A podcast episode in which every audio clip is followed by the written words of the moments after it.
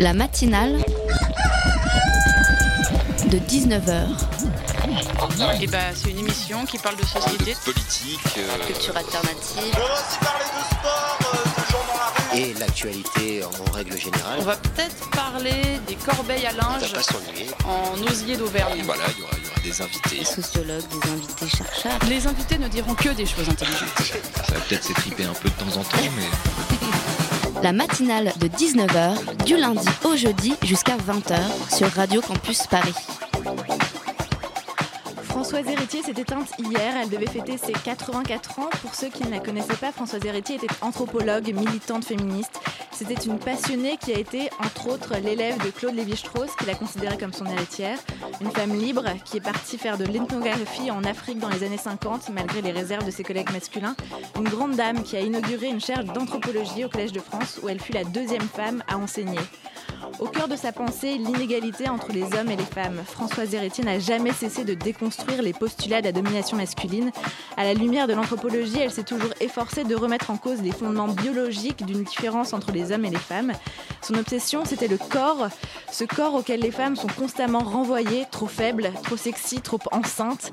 La biologie comme justification systématique de l'oppression, Françoise Héritier l'a démontée, désossée, disséquée pour en chercher la genèse. Pour montrer enfin que la nature est une explication bien trop facile à une égalité millénaire. Parmi ses écrits, il y a notamment cette phrase glaçante L'homme est la seule espèce dont les mâles tuent les femelles. Et Françoise Héritier de constater cela signifie que le comportement d'agression des hommes à l'égard des femmes n'est pas un effet de la nature animale et féroce de l'homme, mais de ce qui fait sa différence, que l'on appelle conscience, intelligence ou culture. Le sexisme est culturel, je vous laisse méditer. On y revient dans une seconde. La matinale de 19h, le magazine de Radio Campus Paris. Au programme ce soir, elle fait débat depuis quelques semaines, mais elle existe depuis très longtemps. Pour certains et certaines, c'est une agression, un péril mortel, un procédé à visée totalitaire.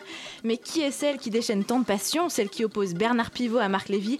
Celle qui fait même sortir de leur gond nos académiciens empoussiérés Vous l'avez deviné, en première partie, nous aborderons l'écriture inclusive avec notre invitée, Sarah Pépin-Villard, professeure de français en collège.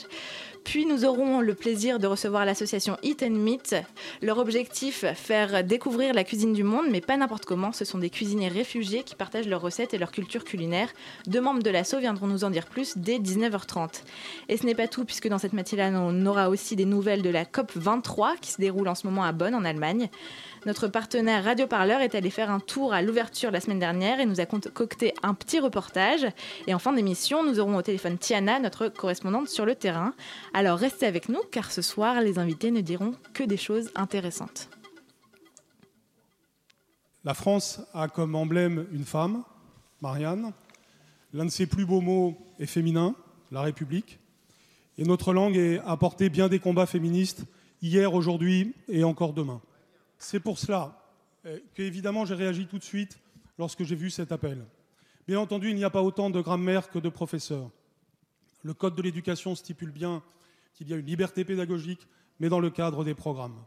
Ce programme comporte une grammaire. Bien entendu, on n'est pas obligé de dire le masculin l'emporte sur le féminin. Il suffit de dire que cela s'accorde au masculin. Comme euh, d'autres règles euh, relèvent évidemment des usages. Le seul arbitre, c'est l'usage et c'est l'Académie française. Et bien entendu, la ministre de la Culture a en charge la politique linguistique du gouvernement. J'ai en charge la transmission aux élèves. Je serai donc bien entendu vigilant pour qu'il n'y ait qu'une grammaire comme il n'y a qu'une langue, une république. Merci.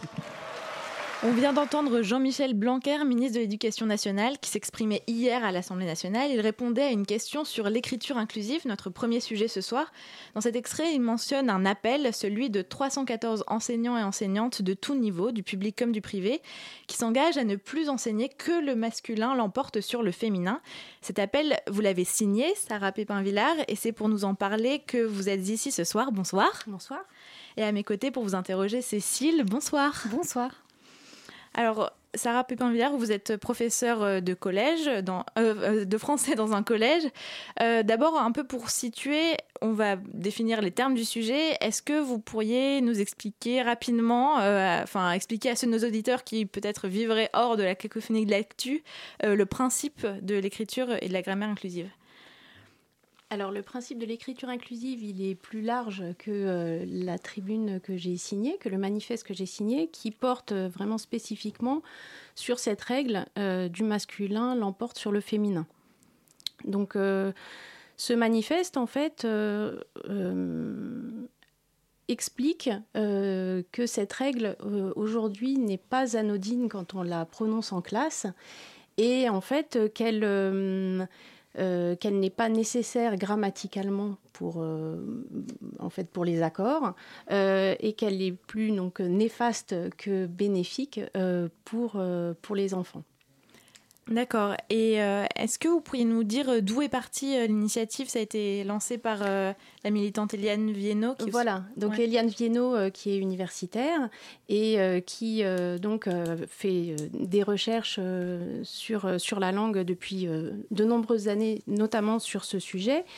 Et euh, elle explique en fait que cette règle est, récente dans l'histoire de la langue française, puisque en fait elle a été euh, euh, mise au point au XVIIe siècle, ce qui est finalement assez récent. Qu'auparavant, en fait, on utilisait, notamment hérité du latin, la règle de proximité ou la règle de majorité. Et en fait, que cette euh, règle, euh, elle apparaît dans les grammaires euh, du XVIIe et du XVIIIe siècle de manière très sexiste, comme en fait, elle est justifiée notamment par le fait que le mâle étant supérieur à la femelle, c'est le masculin qui l'emporte sur le féminin. D'accord. Et du coup, vous, enfin, vous avez quand même choisi d'apposer votre nom publiquement au bas de ce texte. C'est un acte militant. Qu'est-ce qui vous a poussé à, faire ça? Alors, ce qui m'a poussé à faire ça, c'est euh, que je, vois bien les réactions de mes élèves quand, euh, quand euh, je, dis cette règle. Et surtout, ma réaction à moi, qui, ça fait bientôt 20 ans que j'enseigne, qui était que, ben oui, le masculin l'emporte sur le féminin, c'est comme ça. Et en fait, j'avais pas d'autre réponse. Euh, et hum, c'est vrai que, ben voilà, en général, euh, il y a des réactions dans la classe. C'est-à-dire que euh, des jeunes filles peuvent dire ben oui, mais c'est pas juste. pourquoi le féminin l'emporte sur le masculin? On peut avoir aussi des réactions du style bah, c'est normal parce que c'est les, les, garçons, c'est les plus forts. et finalement, s'intéresser à l'histoire de cette règle, c'est important parce que euh, voilà, elle, elle n'arrive, c'est pas vrai que c'est comme ça. Elle arrive pour, elle est arrivée pour une raison. Et on peut aussi, euh, je pense, aborder ça avec, les, avec nos élèves sans, et même au contraire, en respectant les programmes. Et donc, quand vous en parlez avec vos élèves au sein de la classe, il y a vraiment un débat qui s'instaure entre les filles et les garçons? Alors, ça, peut arriver qu'il y ait un débat, ça peut arriver aussi que en fait, ce soit pas un débat, ce soit juste euh, un combat. Euh, donc euh, voilà, je pense que là, c'est intéressant en tant que, professeur d'amener justement à réfléchir à la langue. Qu'est-ce que ça veut dire que cette règle? Qu'est-ce que ça veut dire que cette formule qui, qui, est quand même très violente? Et est-ce que on peut réfléchir ensemble avec les élèves. Euh, voilà, est-ce qu'il y a d'autres manières d'écrire euh, qui, euh, qui pourraient être valables qui aujourd'hui on est bien d'accord aujourd'hui, pour assurer le ministre, je ne vais pas être le seul professeur de France à dire à mes 26 élèves que cette règle n'existe pas. Non, bien sûr qu'elle existe, mais je veux l'expliquer et voir avec eux comment en fait on pourrait penser autrement la langue.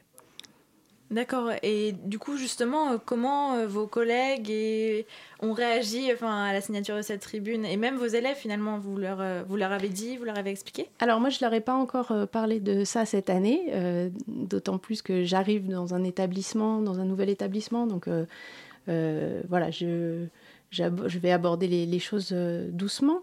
Euh, je pense que mes collègues sont, plutôt, euh, plutôt réceptifs en fait à, ce, à, cette discussion.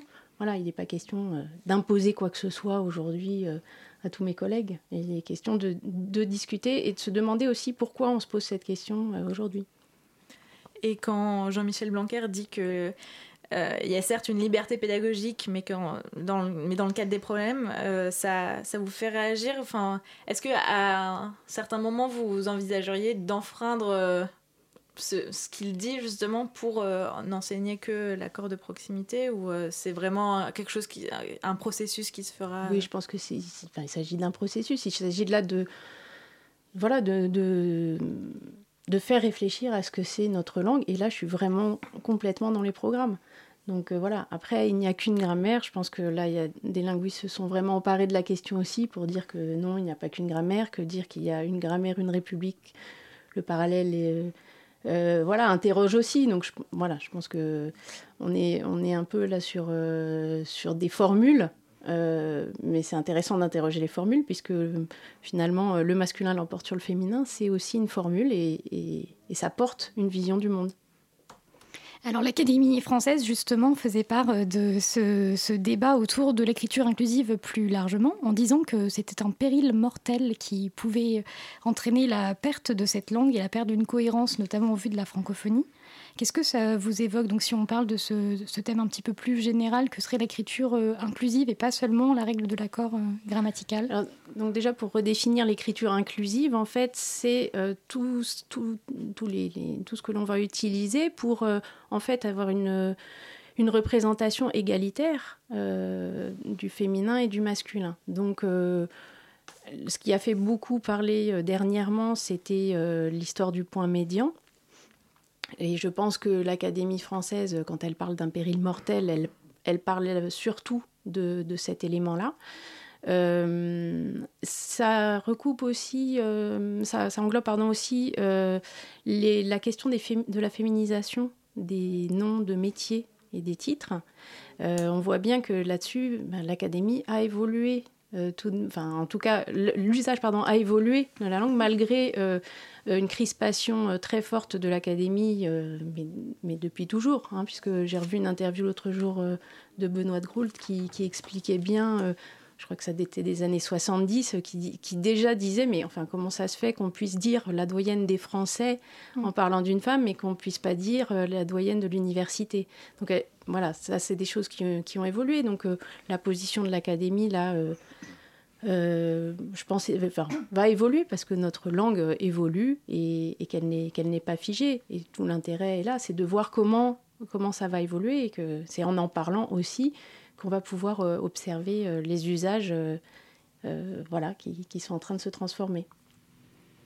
Getting tired of drafting messages I'll never send to you.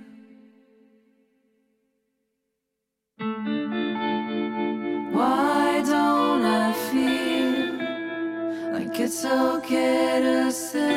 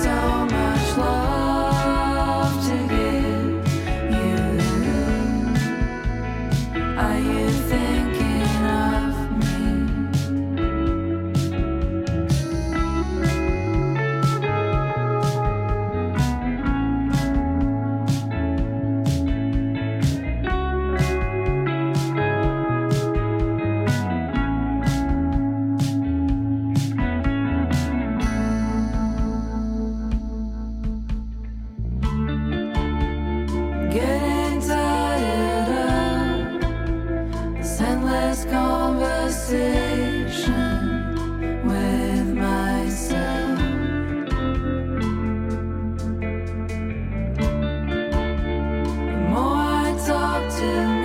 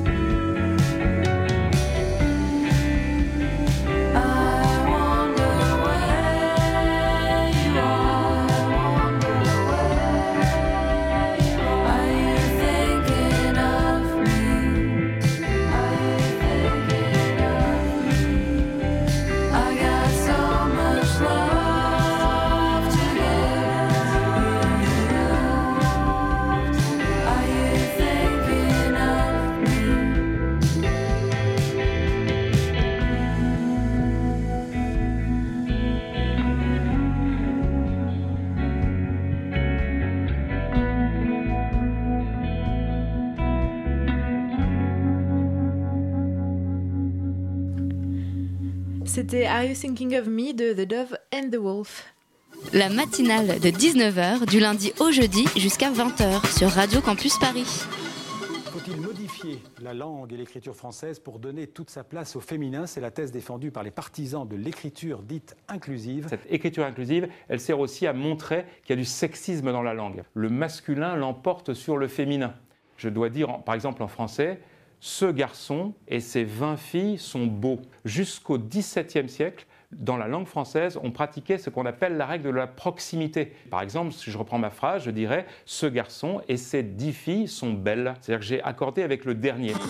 Sur le vocabulaire, le sexisme, se marque souvent sur les histoires des noms de métiers. Est-ce qu'il faut dire la ministre, par exemple, ou est-ce qu'il faut dire le ministre? Depuis la fin du XIXe siècle, en France, en Europe, euh, il y a de plus en plus de femmes qui ont accédé à des métiers de pouvoir. Ça ne dérangeait personne. On n'a jamais choqué personne qu'on dise une domestique, sauf que quand il y a eu les premières femmes médecins, les premières femmes aviateurs, les premières femmes euh, dans la politique précisément, là, à chaque fois, ça a posé des problèmes.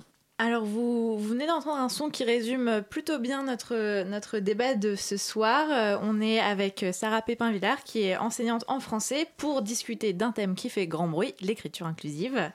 Euh, donc effectivement, ce son vient de rappeler euh, notamment l'accord de proximité que vous défendez en ayant, euh, avec cette tribune que vous avez signée pour ne plus enseigner que le, masculin l'emporte sur le féminin.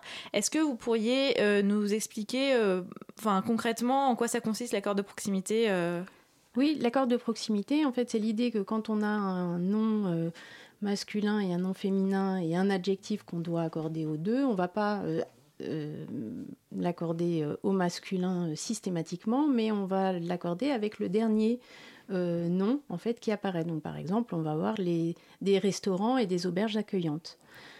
Voilà, c'est pas pas plus compliqué que ça.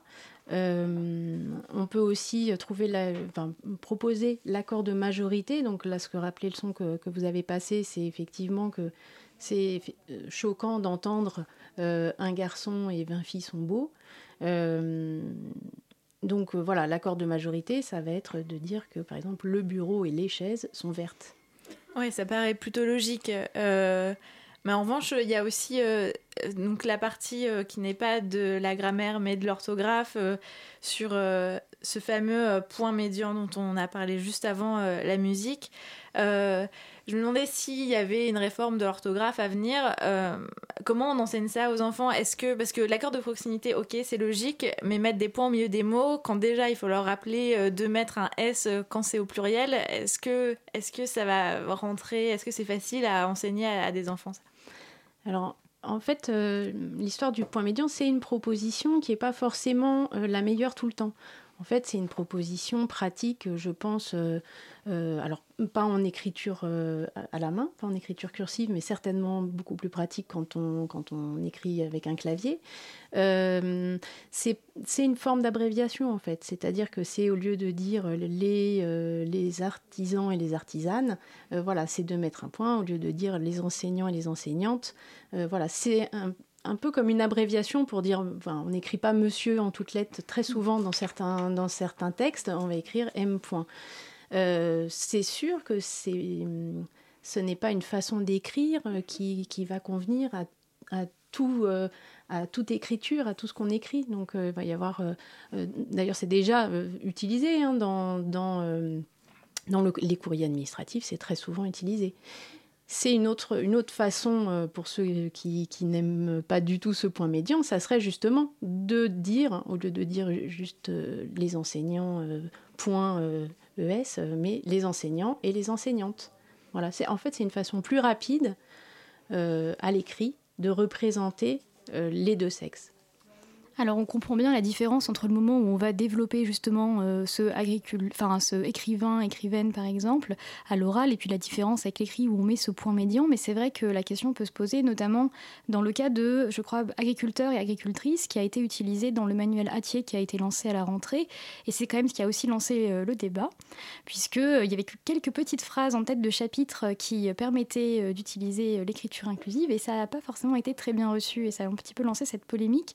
Pensez-vous qu'il faudrait euh, encadrer un petit peu cette, cette, action pour savoir à l'écrit comment utiliser les meilleures formes vis-à-vis des élèves Et est-ce que vous auriez une idée de bien, est-ce qu'il faudrait mener une consultation auprès des professeurs? Est-ce que les grammairiens et grammairiennes sont les plus à même de réfléchir à ces usages? Alors, il y a quand même déjà des gens qui ont réfléchi à la représentation et à l'égalité, en fait. du féminin et du masculin, puisque il y a le, Conseil pour l'égalité euh, a fait des préconisations il y a déjà plusieurs années en fait sur les manières en fait d'avoir une écriture euh, inclusive. Donc je pense que le travail en fait euh, est fait. Ensuite c'est vraiment voilà l'usage, l'habitude aussi, voilà la résistance ou non qui, qui va faire bouger les choses. Et qu'est-ce que vous répondez à ceux qui dénoncent un, projet idéologique et qui considèrent que la langue devrait rester neutre des querelles politiques? Ben, en fait, j'ai envie de revenir à, euh, à l'idéologie de la règle elle-même du masculin qui l'emporte sur le féminin, puisque c'est en fait une règle idéologique qui, est liée euh, à une supériorité euh, supposée du mâle sur la femelle. Donc je pense que l'idéologie, elle est là. il a, la langue n'est pas neutre. la langue, elle, porte notre vision du monde. donc on ne peut pas on ne peut pas écarter la langue de toute façon d'une vision euh, politique. Euh, Après, certains pourraient vous répondre qu'il y a des langues comme le turc ou le hongrois où il n'y a a ni de genre féminin ni de genre masculin. Pourtant, je ne pense pas qu'on puisse dire que ce soit forcément des sociétés euh, moins sexistes que les autres. Est-ce que finalement l'impact de la langue, il n'est pas un peu limité quand même? Pense que si on en parle autant, c'est que finalement, il y a quand même un, grand impact. Si c'était si peu important et si ça avait si peu de conséquences sur euh, notre société, euh, je ne serais pas là ce soir. Et du coup, avez-vous prévu d'autres actions suite à cette tribune? Vous êtes-vous coordonné un petit peu avec euh, d'autres signataires? Non, là, j'ai pas de, pas de scoop à vous annoncer. Désolée. Mais c'est vrai que vous, vous nous en parliez euh, pendant, pendant la pause. Euh, c'est, un mouvement qui regroupe, donc, euh, comme on disait, 314 enseignants. voilà, c'est assez répandu. on a aussi rappelé que le Haut Conseil à l'égalité avait déjà publié un guide avec des recommandations en 2015. C'est déjà une manière d'écrire qui est utilisée dans les administrations, notamment, dans certains médias. Il y a Slate aussi, bah, sur laquelle est publié la tribune, mais qui a décidé qu'ils allaient euh, employer l'accord de proximité. Ça prend de l'ampleur. Euh, est-ce que vous pensez que ce sera euh, un non-sujet, une évidence d'ici quelques années? Ça, serait bien que ce soit une évidence. Je, pense en fait on ne peut pas savoir, c'est-à-dire que voilà, la langue elle va évoluer avec son usage. Ce qui est certain, c'est que ce sujet, enfin le, débat est ouvert et, et, il, et il interroge. Donc c'est bien qu'il y a un vrai sujet, que c'est pas un faux sujet. Euh, il y a quand même des personnalités euh, euh, alors de, toutes sortes qui, soutiennent aussi et qui ont signé une pétition de soutien aux, signataires, hein, puisque voilà, par exemple Marie Dariussec s'est engagée, elle explique bien elle aussi comment elle essaye en fait dans ses romans déjà d'utiliser une écriture inclusive. voilà, donc je, pense que Enfin, je ne peux pas prédire de, ce que sera la langue, euh, et, heureusement. Et peut-être que vous pourriez nous en dire un petit peu plus sur les 314 signataires de cette tribune? Est-ce que vous savez euh, un petit peu euh, s'il y a des, organismes aussi qui vous aident à réfléchir au quotidien et qui sont prononcés en faveur de bien cette, cette grammaire plus ouverte? Alors cette tribune, elle a été donc signée par des professeurs, soit de, du secondaire ou d'université, euh, elle, est, elle est soutenue effectivement, euh, notamment, enfin, par exemple, euh, la présidente de, de l'AFEF, hein, l'Association française de l'enseignement du français, a signé cette, cette, cette tribune. Les, le, pardon, le café pédagogique voilà, a relayé aussi les témoignages des enseignants. Euh, voilà, donc euh, il y a un soutien, et un soutien international aussi, hein, puisque Eliane Viennot euh, a été interviewée par, par de nombreux médias étrangers également. Donc c'est aussi un sujet qui, qui n'est pas franco-français, qui interroge et qui n'a pas fini de, de, faire parler de lui du coup. bah écoutez, merci beaucoup Sarah Pépin-Villard d'être venue répondre à nos questions. Euh, merci Cécile aussi pour euh, de m'avoir accompagnée dans cette interview. Euh, si vous voulez en écouter un peu plus sur ce sujet passionnant, je vous invite euh, à aller voir le, le podcast d'une excellente émission de cette antenne, Le Placard, euh, avec la linguiste Alice, Alice Coutan. Euh, et on se retrouve juste après la musique.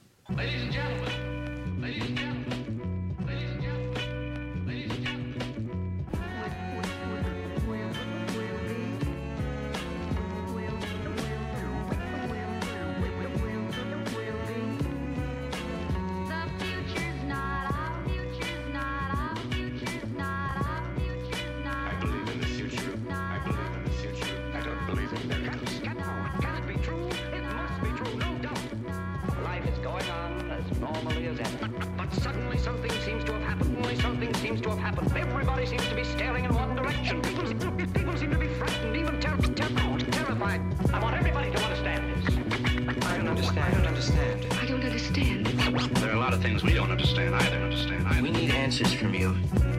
What did you expect to find? What did you expect to Who's gonna be our future?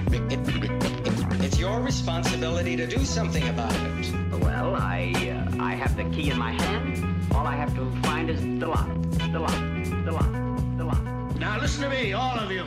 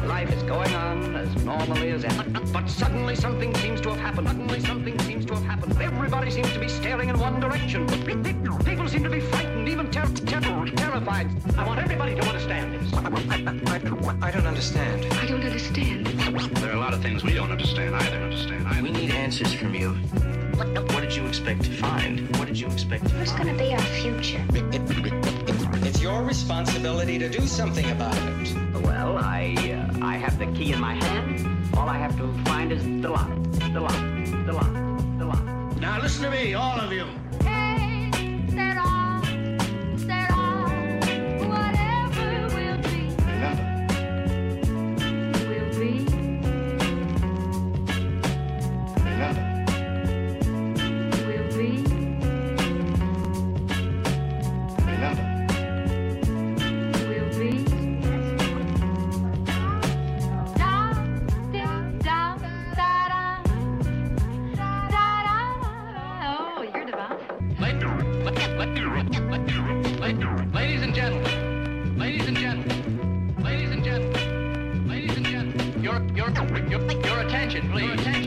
Did you expect to find? Now the moment we've been waiting for is here. What did you expect to find? What did you expect? To find?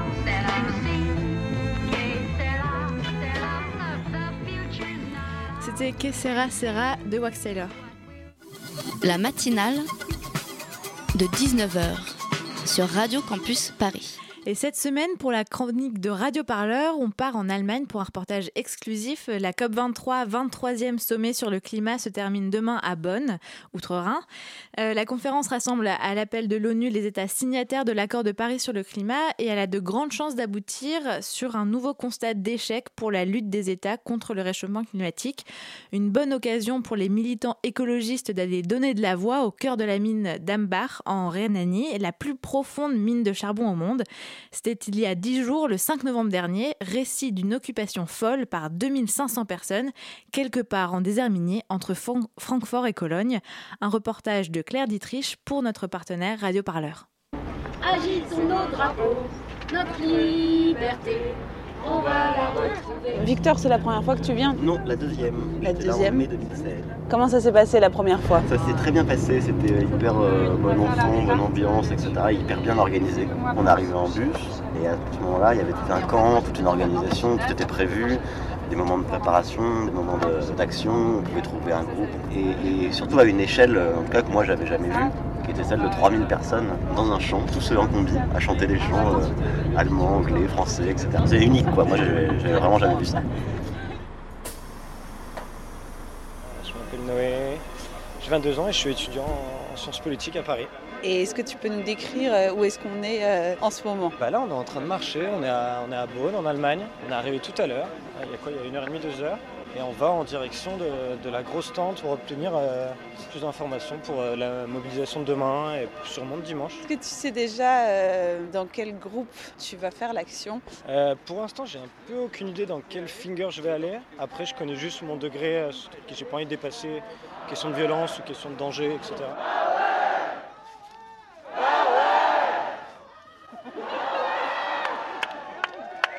Ça y est, on est parti. Alors là, on est parti avec la manif légale, c'est-à-dire euh, le doigt bleu constitue une manifestation qui est légale. L'idée, c'est d'ensuite s'en détacher. Mais donc pour l'instant, on part tous ensemble. Et il y a une bonne ambiance. Plus chaud, plus chaud.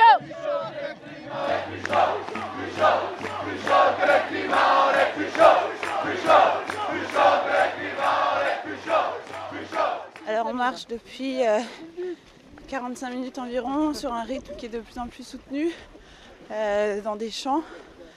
Et la mine est à vue. Actuellement on est suivi par euh, un peu de présence policière, des voitures derrière, une vingtaine de policiers à pied sur le côté. La suite de l'action est toujours incertaine mais euh, le soleil est là et la motivation aussi.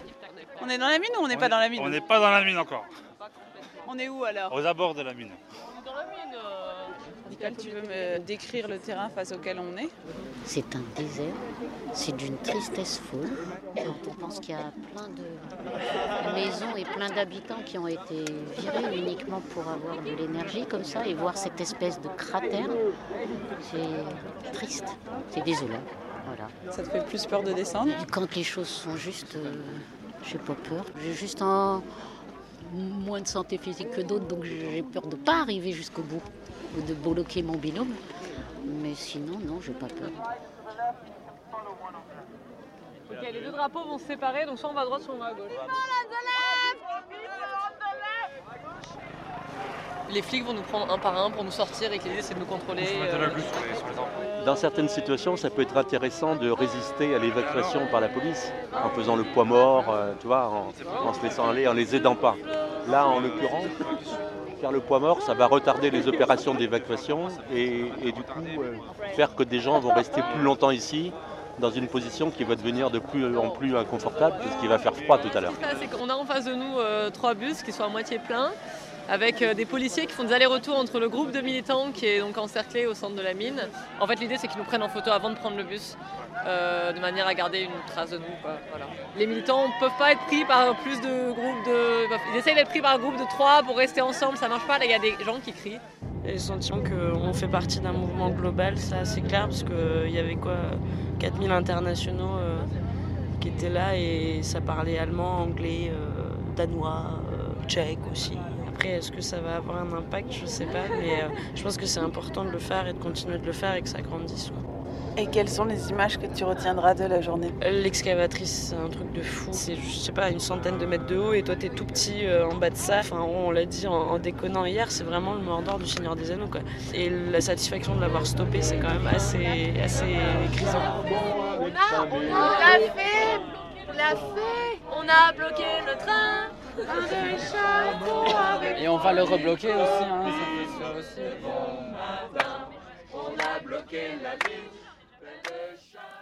Et c'était le reportage de Claire Dietrich dans la matinale de 19h. Vous retrouvez dès maintenant la version longue de cette plongée avec les activistes écologiques sur le site de notre partenaire radioparleur.net. La matinale de 19h sur Radio Campus Paris. S'il y a bien une chose qui nous rassemble tous et toutes, c'est le plaisir de manger et surtout celui de partager un repas chaleureux. C'est en tout cas le postulat de l'association Eat and Meet Bus. Alors je traduis euh, manger, rencontrer euh, dans le bus. euh, Eat and Meet propose donc de faire la connaissance de réfugiés autour de plats qu'ils ont eux-mêmes préparés. Euh, bonsoir Marie. Donc euh, vous êtes la cofondatrice de cette association et euh, Nina avec moi pour, euh, pour poser les questions. Nina de la rédaction, bonsoir. Bonsoir. Bonsoir. Alors, est-ce que vous pourriez commencer par nous présenter euh, votre projet, euh, le concept de votre association?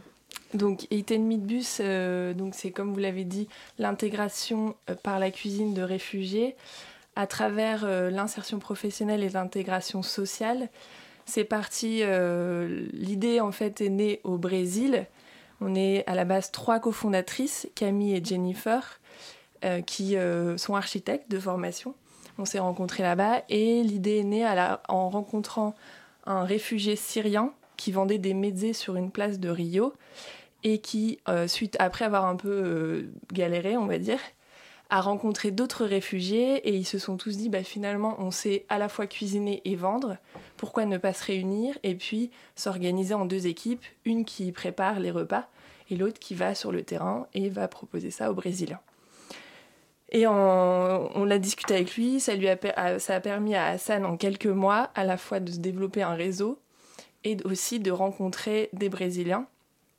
Et donc quand je disais réseau, c'est réseau de réfugiés et d'apprendre la langue. Et ça a été assez euh, fort et ça nous a beaucoup touchés. Et puis à l'époque, c'était la crise des réfugiés et on a vu passer un concours.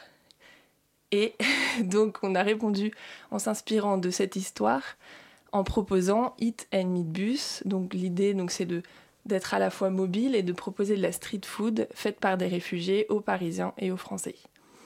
Ce, euh, ce concours auquel vous avez répondu, c'est le concours euh, Refugee Challenge proposé par la plateforme What Design Can Do.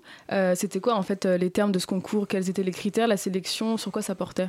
Alors, le- donc, comme vous l'avez dit, c'était euh, What Design Can Do en partenariat avec la fondation IKEA et le Haut Commissariat aux réfugiés. C'est une plateforme en fait qui chaque année propose à des designers du monde entier de, de hum, solutionner des questions sociétales. Là, cette année, c'était donc la crise des réfugiés. Euh, en 2017, c'est le bouleversement climatique. Et donc, ça a été vraiment ouvert à tous. Il y a eu 630 projets de 69 pays différents. Donc on était très heureux d'être sélectionnés parmi les cinq lauréats. Il y avait donc différentes thématiques, à la fois donc l'intégration, le lien social, le, logement, l'abri, euh, la question de l'urgence aussi, etc. Et donc nous, on s'est inscrit à la fois dans le lien social et puis l'activité euh, professionnelle. Donc vous, à la base, vous disiez que euh, euh, les autres cofondatrices étaient architectes. Enfin, c'est quoi vos parcours euh, enfin, voilà, Vous avez lâché quelque chose pour faire cet assaut Alors, comme je vous le disais, on a pas mal voyagé. On s'est toutes retrouvées en stage chez un archi qui travaille dans les favelas. Donc ça nous a réunis. Les questions du social, c'était déjà des choses auxquelles on était très sensibles. Et aujourd'hui, on a finalement, euh, Camille a mis de côté un an d'archi pour développer le projet. Donc elle est rentrée en 2016 en France. Et puis euh, cette année, elle, a repris ses études. Jennifer, euh, elle, est rentrée au Canada parce que c'est une Canadienne, donc c'est un petit peu compliqué. Mais euh, voilà. Donc elle est rentrée l'année dernière et cet été, elle est venue trois mois à Paris pour nous prêter main forte. Et là, elle essaie de se dépatouiller pour revenir en France et euh, reprendre le flambeau. Et moi, de mon côté, euh, j'ai euh, mis de côté l'archi parce que c'était un moment de ma vie où j'ai bossé, je suis la plus âgée, donc j'ai déjà travaillé et j'avais envie de passer à autre chose. Et finalement, c'est le moyen pour moi d'expérimenter autre chose et d'être plus en accord avec mes valeurs. Et vous aviez quel rapport à la cuisine avant de, de lancer ce projet? Est-ce que enfin c'était euh, le fait de parce que c'est pas anodin quand même de choisir euh, enfin la bouffe euh, comme enfin voilà comme comme moyen de un catalyseur un peu social vous c'était vous aviez déjà un, un rapport particulier ouais à la cuisine? Alors, la cuisine, c'est. On a, on- toutes les trois, on aime beaucoup cuisiner. Donc, déjà, ça nous a réunis. Le voyage nous a permis de constater que c'était fédérateur. Ça permettait de, à la fois de, de garder euh, un peu d'ancrage quand on, on aime tous manger son petit pain au chocolat quand on a le mal du pays et on est ravi qu'il y ait une boulangerie française euh, à l'autre bout du monde. Et en même temps, on est les premiers à aller manger une feijoada euh, quand on arrive au Brésil ou un couscous euh, quand on est au Maroc. Donc c'était c'était euh, quelque chose qui voilà qui était euh, une évidence pour nous de, de voir combien la cuisine véhiculait de valeurs, de patrimoine culturel. Et puis euh, après, bah, on aime ça. Euh, moi personnellement, je suis fils de restaurateur, donc j'ai grandi dans ce contexte de cuisine. Et puis euh, ma grand-mère était chef. Donc voilà, personnellement, c'est ça. Après, Camille est très friande de cuisine et Jennifer aussi, voilà. Et concrètement, comment se passe le projet? C'est-à-dire que pour l'instant, est-ce que la cuisine est montée dans le bus? Où est-ce que vous en êtes de votre projet concrètement? Concrètement, euh, donc l'association est née le 31 décembre 2016. On s'est entouré de, de bénévoles puisqu'on avait conscience qu'à trois, c'était compliqué. Surtout concrètement, on, est- on était deux en France. Donc voilà, c'est un projet qui est assez ambitieux puisque ça, ça parle de social et aussi de professionnalisation. Mhm. Donc il faut essayer de trouver le bon équilibre. Euh, donc on, on s'est dit, seul, on n'y arrivera pas. En plus, on est trois archives, donc on n'a pas forcément les compétences d'un gestionnaire, euh, Mhm. d'un manager, etc. Donc il a fallu s'entourer. Aujourd'hui, on est une dizaine de personnes entre étudiants et salariés, des gens qui à la fois travaillent en finance comme euh, en ingénierie. Donc ça nous donne une vision assez globale du projet. Et on s'est entouré aussi de- d'experts. on s'est fait accompagner à la BGE Paris, qui est euh, spécialisée en économie sociale et solidaire. Donc voilà, c'était la première étape du projet. Ensuite, on a fait des événements pour euh, comprendre un peu tous les enjeux. Puis on a rencontré énormément de, de personnes aussi qui travaillent dans, dans ces pro- sur ces sujets-là. Et aujourd'hui, on est loin d'avoir le bus. Ça va prendre un peu de temps parce que c'est des coûts énormes de départ et aussi d'entretien. Donc voilà, en en- ayant conscience de ça, on préfère se focaliser sur tout, le, tout ce qui entoure ce projet pour être euh, assez euh, serein et euh, quand le bus arrivera, pouvoir gérer ça correctement. Nous cherchons des ponts, des passeurs, des poseurs de lits, de fond, nous ont avertis. Ces eaux sont troubleuses et profondes, elles vous emporteront. Restez donc sur la rive, le jour tombe et tombe la nuit. Nous mangeons le peu de leur vie, quelques poissons, ils nous parlent de guerre, de saison qui pour nous en enfer.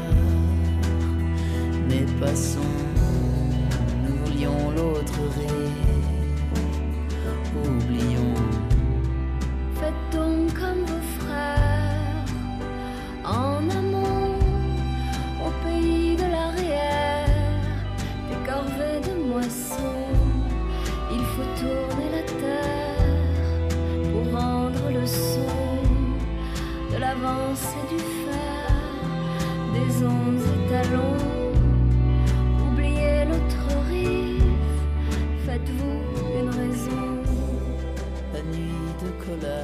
C'était Cherchant des ponts de François and the Atlas Mountains. La matinale de 19h du lundi au jeudi jusqu'à 20h sur Radio Campus Paris. Vous écoutez Radio Campus Paris et ce soir nous sommes avec Marie de l'asso Eat and Meet Bus qui organise des rencontres culinaires avec les réfugiés. Euh, du coup, ces réfugiés, euh, vous, les, vous avez commencé, euh, enfin ce projet, vous l'avez commencé il y a déjà quasiment un an maintenant. Comment vous avez rencontré les gens dont vous êtes entouré vous avez contacté des associations qui venaient déjà en aide aux réfugiés. Ça s'est passé comment? Vous parlez des réfugiés Ouais. ou des... Ouais, les réfugiés, donc on a contacté des CADA, des centres d'hébergement. Euh, et puis certains ont été euh, OK pour nous présenter certaines personnes, donc euh, ça s'est bien passé. Et de fil en aiguille, bah, il y a certains chefs avec qui ça se passe bien, qui en parlent à des amis, et, et voilà. Et c'est quoi les profils de, de ces chefs Ils viennent d'où? Est-ce qu'ils sont déjà cuisiniers à la base? Alors les chefs, on a suivi à peu près quatre chefs. Après, il y en a un ou deux qui venaient de temps en temps, mais les quatre sont avec nous depuis à peu près six mois. Ils sont afghans et soudanais, et la, plupart n'avaient pas forcément euh, été professionnels, c'est-à-dire qu'ils avaient des bases culinaires, mais pas euh, en tant que professionnels. Euh, on parlait tout à l'heure pendant la pause des, cours de français qui sont organisés avec, enfin, en même temps, en parallèle de ces événements culinaires. Euh, pourquoi vous avez décidé d'organiser des cours de langue euh, euh, parallèlement à, à cette activité de cuisine? Alors, en fait, je veux juste recadrer parce que c'est des, choses qui sont encore en prototypage, Mhm. c'est-à-dire qu'on n'est on n'est pas encore dans une activité régulière. Mais l'idée, en effet, c'est de développer des ateliers linguistiques autour de la cuisine. Parce qu'on a constaté que, donc, tous les... il faut savoir qu'un réfugié, quand il arrive, il signe un contrat. On parle bien de réfugiés statutaires, c'est-à-dire des gens qui ont euh, eu l'accord euh, de l'asile, qui ont signé, donc, euh, qui ont les mêmes droits que les Français en termes de travail, etc. Et pas de migrants, parce qu'il y a beaucoup de Mhm. confusion. Et donc, ces réfugiés-là euh, ont un contrat d'intégration républicain et ils- dans ce cadre-là, ils ont 200 heures de français. Ça permet d'avoir des bases, mais ça donne euh, quelque chose de très théorique et la plupart est quand même assez isolé. Et les cours, finalement, les cours autour de la cuisine, ça permet de décomplexer. Il y a ce côté très euh, convivial. Et donc, on a constaté que c'était un, moyen très euh, simple, finalement, de donner du sens à ce qu'ils apprenaient. Et jusqu'à maintenant, euh, le, retour du public, ça a été quoi par rapport à votre, association? Qu'est-ce que les gens vous ont dit lors des rencontres? Comment ils trouvent euh, le projet? Bah, Il y a beaucoup de gens qui sont très euh, enthousiastes. À la fois, on est content parce que la cuisine plaît. Et c'est des cuisines qui sont pas forcément très connues. Le l'afghan, personnellement, je connaissais pas. Il y a beaucoup de bénévoles non plus. Et même les gens, c'est pas, c'est pas comme une un kebab ou voilà, c'est une cuisine qui est pas encore très populaire en France. Donc il y a aussi ce, il faut dépasser et le fait que ce soit une asso, qui a une idée derrière, ça permet aussi de faire découvrir, etc. Et la cuisine soudanaise est encore moins connue, je pense. donc euh, donc c'est assez chouette là-dessus que les gens, euh, bah, que les saveurs plaisent, quoi, tout simplement. Euh, et puis après, c'est bien sûr, ils sont touchés par euh, notre démarche. On- y a rarement, bien sûr, il y a toujours des gens qui sont un peu frileux et, quand on leur dit réfugiés, ils fuient, mais mais euh, c'est pas la majeure partie des personnes et, en ça, ça fait plaisir aussi de voir que ça touche. Et concrètement, euh, ça se passe comment un atelier, par exemple les gens cuisinent ensemble, ils partagent, enfin, vous êtes assis autour d'une table. Enfin, très concrètement, ça, ça a quelle tête? Alors, bah, très concrètement, euh, c'est tout simplement, bah, on prend les planches à découper, on prend les légumes, on... et vous faites le petit commis pendant quelques temps, vous épluchez les carottes, vous coupez les patates. Et, euh, ensuite, euh, donc les chefs, bien sûr, expliquent la recette. C'est encadré par des bénévoles qui permettent bah, de mettre à l'aise les chefs, puisqu'il y a parfois toujours ce problème de langage. Et ensuite, bah, chacun cuisine. L'idée à terme, c'est vraiment de cuisiner en binôme avec France, enfin parisiens et, et migrants. Pour le coup, migrants qui n'est pas forcément statutaire. Euh, mais pour l'instant, ce qu'on a, ce a fait, c'est plutôt bah, un groupe de Français avec euh, le chef qui explique la recette. Et puis chacun cuisine. Et puis le chef, lui, pour le coup, il met tous les ingrédients. Hop, hop, hop, on attend. Et puis on, dé- on déjeune tous ensemble. D'accord. Et l'objectif à terme derrière tout ça, c'est euh, de favoriser l'insertion professionnelle de ces chefs. Euh, Est-ce que, alors j'imagine que vu que vous en êtes toujours au premier stade, euh, vous ne pouvez pas encore voir de, résultats concrets, mais vous comptez, euh, vous voulez que ça se passe comment? Alors, on a encore des bébés, en effet. on a un peu plus d'un mois de naissance, on va dire, parce qu'il y a eu neuf mois de gestation, mais on a quand même vu en six mois, puisque ça fait à peu près donc six mois que les chefs sont avec nous, un- une différence à la fois dans sur le français. Il y a un des chefs qui s'appelle Abdul Soudanais qui parlait pas très bien français à la base et qui a des cours tous les matins. Euh, et en parallèle, bah, le fait d'avoir eu ces activités où il était forcé de pratiquer et euh, où il était aussi dans un contexte où il était à l'aise, et ben euh, en six mois, il est aujourd'hui fait des blagues avec tout le monde. il a plus peur de, d'expliquer les ingrédients qui se trouvent dans la recette. Et en ça, c'est une victoire. Et donc, on voudrait qu'Abdoul soit un peu notre mascotte, c'est-à-dire euh, que tous les chefs qui passent avec nous aient cette, euh, aient cette envolée, quoi. Puissent à la fin sortir de, de notre mini tremplin avec euh, la capacité de s'exprimer de façon autonome en français et de connaître bah, comment gérer une recette de A à Z pour tant de personnes avec tel budget. Vous parliez euh, tout à l'heure, euh, peut-être pour finir, euh, de, Parisiens, de groupes de Parisiens et de personnes réfugiées. Vous avez prévu de, donc dans plusieurs mois de peut-être aller dans toute la France. Ce serait pour essayer de propager le concept à d'autres villes? Ouais, bah, et puis aussi aller à la rencontre parce qu'il y a beaucoup de gens qui se mobilisent et on n'en parle pas forcément. C'est parfois il y a des, petits, des, gens- dans des petits villages qui ont accueilli des réfugiés et on a envie un peu de, bah, de fédérer tout ça. Et puis on a, ouais, on a envie d'e- d'e- d'essayer de, de montrer que c'est possible, que les réfugiés peuvent être acteurs, puisqu'on les voit beaucoup comme des gens passifs qui attendent, alors qu'en fait il y a énormément de richesse derrière tout ça. Donc euh, oui, la cuisine, c'est un bon moyen de partager ça et euh, la mobilité de la propager. Et euh, à terme, enfin, si vous arrivez à décoter votre bus, euh, Ouais. est-ce que vous aimeriez aller au-delà des frontières euh, de la France Euh, J'avais vu, il me semble quelque part que vous parliez d'un Europe Tour. euh. Ouais, alors ça, c'était le but euh, de... Quand on avait présenté le concours, il y avait en effet, euh, vu que c'était à Amsterdam, on avait dit on ferait un petit tour d'Europe. Puis on s'était inspiré aussi d'une initiative de Berlin qui avait fait un petit tour d'Europe comme ça. Puis en- euh, on a réalisé que c'était un peu plus compliqué que prévu. Donc finalement, on y va par étapes. D'abord la France, après l'Europe. Et puis on aimerait bien quand même aller voir Hassan au Brésil. Donc euh, pourquoi pas le monde? Euh, Peut-être une, une petite autre question qui va vous demander un peu de prise de recul. Pourquoi vous pensez que votre projet, euh, lors de ce concours, a été sélectionné? Pourquoi plus que les 300 ou 500 autres qu'il y avait? Eh bah, ouais, c'est une question. Je discutais de ça tout à l'heure avec mon, mon mari euh, parce que, en effet, sur 630 projets, on a vu pas mal de beaux projets passer. Donc, euh, on était assez étonnés. Euh, faut savoir qu'il y a eu un premier tri, c'est tout simplement les likes. Donc, il y a eu beaucoup de gens qui nous ont likés. on a eu de la chance. Le réseau marche. C'est ça, le réseau marche, les amis sont présents, c'est bien. Euh, donc ça a permis de faire un tri de sur 20, on n'était plus que 25. Mhm. Et après pour le coup c'était le jury. Et là, et euh, je pense que ce qui a touché les gens, c'est ce côté mobile Mhm. et d'aller à la rencontre. Parce qu'il y avait pas mal d'autres projets euh, autour de la cuisine, des ateliers, euh, plein de choses très intéressantes, très bien présentées en plus, enfin, avec des super bons discours, des belles vidéos. Voilà, on se distinguait pas forcément au niveau créa, au niveau. mais je pense qu'il y avait cette notion un peu originale de bus Mhm. qui a touché avec cette plateforme à la fois culinaire et sociale qui était euh, dans nulle part ailleurs. Quoi. Puis il y a aussi le côté euh, de l'insertion professionnelle qu'on voit pas forcément dans les autres euh, euh, programmes et activités proposées aux personnes réfugiées. C'est que là, c'est vraiment un emploi au final que vous leur proposez. Ouais. Et euh, je voulais poser une question d'ailleurs à ce propos. Euh, en fait, les plats, vous les vendez lorsqu'il y a des événements ou alors vous allez le faire quand vous serez en activité régulière. Euh, Est-ce que du coup, le, le modèle économique, c'est tous ces fonds sont utilisés pour payer les chefs?